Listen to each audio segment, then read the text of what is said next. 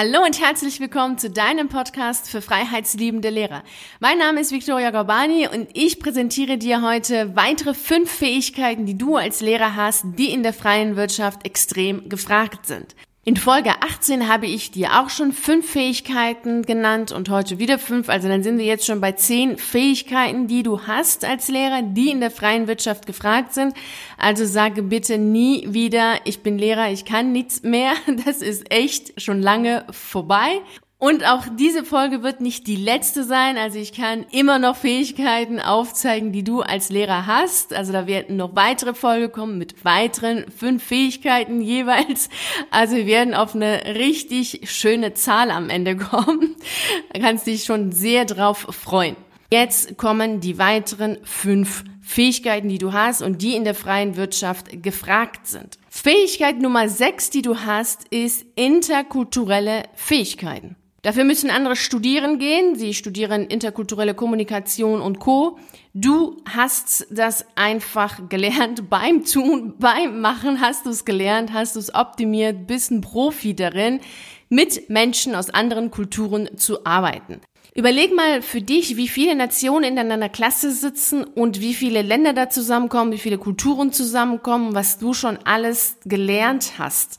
Du hast sicherlich schon unglaublich viel gelernt im Umgang mit unterschiedlichen Kulturen und was die einen mögen, was die anderen nicht mögen, was bei dem anderen geht, was dem anderen nicht geht und all diese Sachen, die natürlich wichtig sind, um miteinander klarzukommen, im Frieden zu leben, hast du gelernt, weißt du, kannst du. Und das ist total wichtig natürlich auch für die Welt außerhalb der Schule, ganz klar. Und mache dir auch bewusst, dass du jetzt nicht nur interkulturell aktiv sein kannst, wenn es alles super gut läuft, wie es ja meistens doch eher in der freien Wirtschaft ist. Das ist natürlich, dass man so mit Geschäftspartnern essen geht, wenn du eine Geschäftsreise hast nach Japan, dann lernst du natürlich, wie du da dich im Restaurant verhältst und was mit älteren Menschen, wie, wie du da umgehst. Also ich hatte einen Freund, der geschäftlich nach Japan musste und der hat das so in so einem Schnellkurs gelernt, was er da zu beachten hat. Das ist natürlich eine ganz andere Sache als das, was du natürlich machst, denn du lernst ja auch insbesondere über die Konflikte, die da entstehen. Es entstehen natürlich nicht nur Konflikte, aber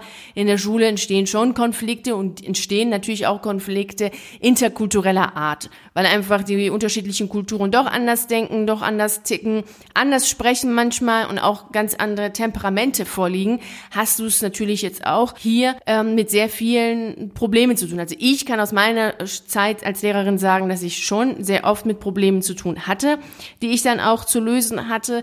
Und dann war es natürlich auch anders, sie zu lösen, wenn jemand eben aus dem afrikanischen Raum kam, als bei jemandem, der aus Südeuropa kam. Also da war, sind Unterschiede und da waren eben auch andere Kompetenzen meinerseits gefragt, um die Probleme zu lösen, um auch sie zu erkennen. Das ist ja auch etwas, um das überhaupt zu erkennen, weil natürlich auch ja die unterschiedlichen Kulturen eben anders denken und so manches eben für einige ein Problem ist und für die anderen nicht. Also ich bin mir sicher, dass du weißt, wovon ich spreche und dass du dich da wiederfindest und auch für dich jetzt deutlich machen sollst und kannst zu sagen, ja, ich habe diese Fähigkeit, also du hast diese Fähigkeit der interkulturellen Kommunikation, interkulturellen Fähigkeit und der Zusammenarbeit mit Menschen und unterschiedlicher Kulturen und das ist natürlich unfassbar und unglaublich wertvoll.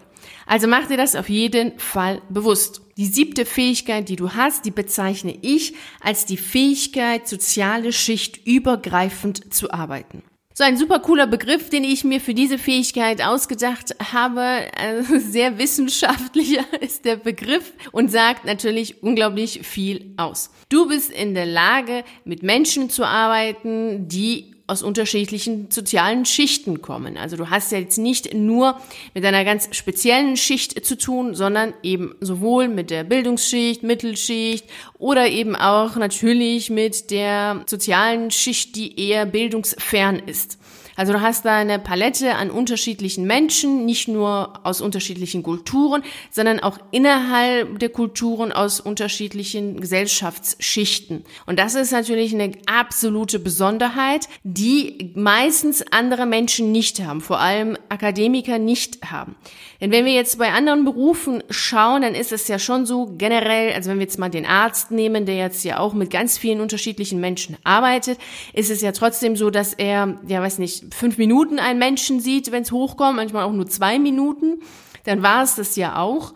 Und da ist natürlich keine richtige Kommunikation, interkulturelle Arbeit oder sozialschichtübergreifende Arbeit. Das ist einfach ein schneller Kontakt. Und es gibt ja auch Ärzte, die sich natürlich spezialisiert haben, eben nur auf Privatpatienten und die haben natürlich ganz klare Schicht, mit der sie arbeiten. Und das ist natürlich auch beim Lehrerberuf eine Besonderheit, die du hast. Also gerade auch an der Berufsschule gibt es ja wirklich eine Palette von unterschiedlichen Bereichen und dementsprechend auch ganz viele unterschiedliche Kulturen und auch Bildungsschichten und Gesellschaftsschichten, ganz klar. Und das ist auch etwas, was du dir bewusst machen darfst und natürlich auch sollst, dass du hier in der Lage bist, auch mit Menschen zu arbeiten, die aus unterschiedlichen sozialen Schichten kommen. Dass du und ich als Lehrer diese Fähigkeit haben, ist mir aufgefallen, wenn ich mit Freunden gesprochen habe, weil ich da immer wiederum festgestellt habe, dass sie absolut keine Ahnung haben, dass sie überhaupt nicht wissen, ähm, ja, wie das so ist, was die Probleme sind und wie die Arbeit auch natürlich ist mit Menschen,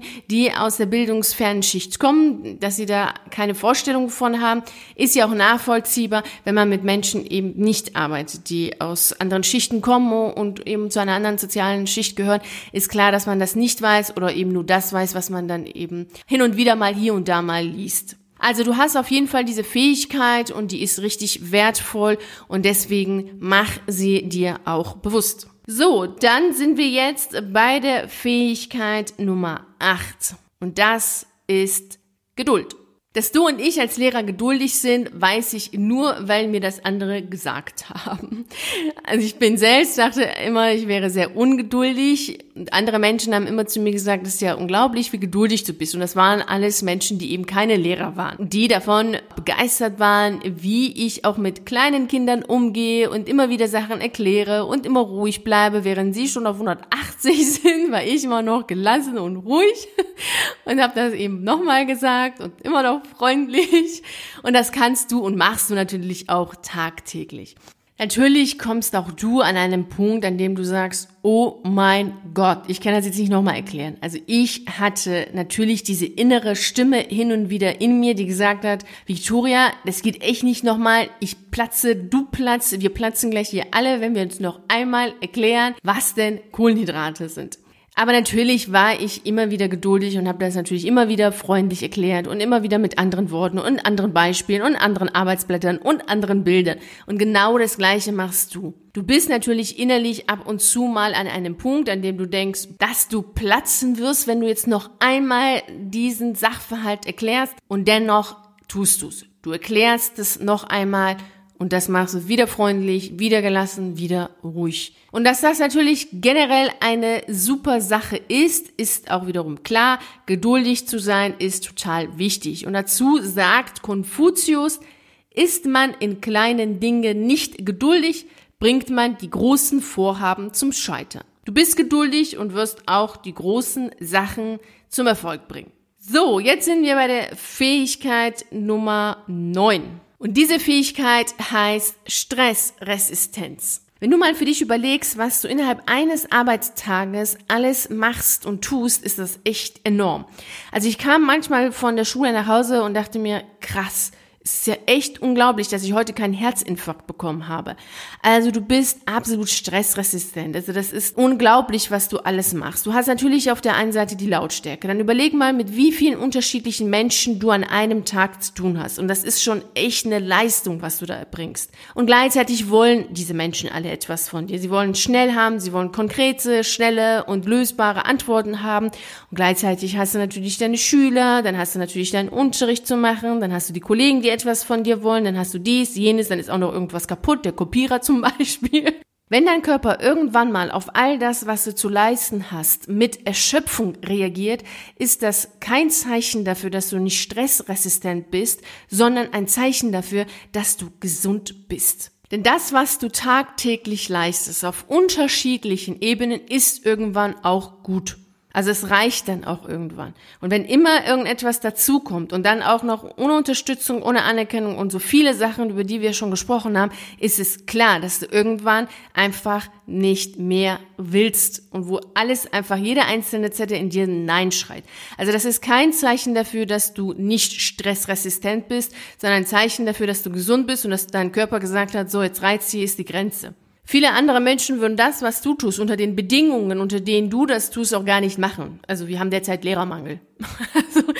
Sagt doch schon sehr viel aus. Also du bist auf jeden Fall stressresistent und das ist unglaublich wichtig natürlich für andere Jobs. Wobei so viel Stress und auf den unterschiedlichen Ebenen, wie du es als Lehrer hast, wirst du in anderen Berufen schwer finden. Also wenn du gerne Stress hast und wenn du es liebst, dann ist der Lehrerberuf schon genau das Richtige für dich. So, jetzt kommt deine Fähigkeit Nummer 10. Du kannst super gut planen, strukturieren und organisieren und das Ganze kannst du natürlich auch vorausschauend machen.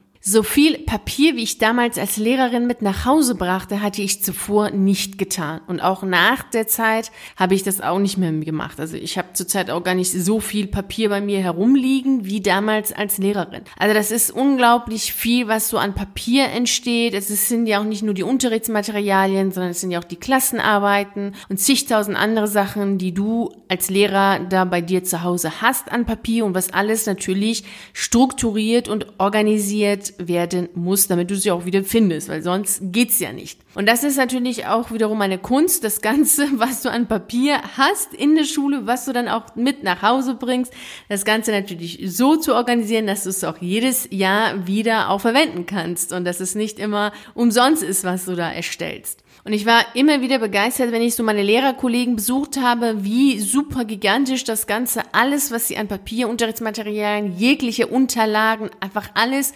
schön strukturiert, geordnet in einem Ordner war und alles klar war, wann, welches Jahr, was gemacht werden muss. Und das war einfach gigantisch. Ich war hin und weg. Abgesehen davon, dass das jetzt nicht unbedingt meine Kernkompetenz ist, ist es auch so, dass ich immer wieder an neuen Schulen war und immer wieder mit dem Organisieren und Strukturieren und Ordnen immer wieder von neuem angefangen habe.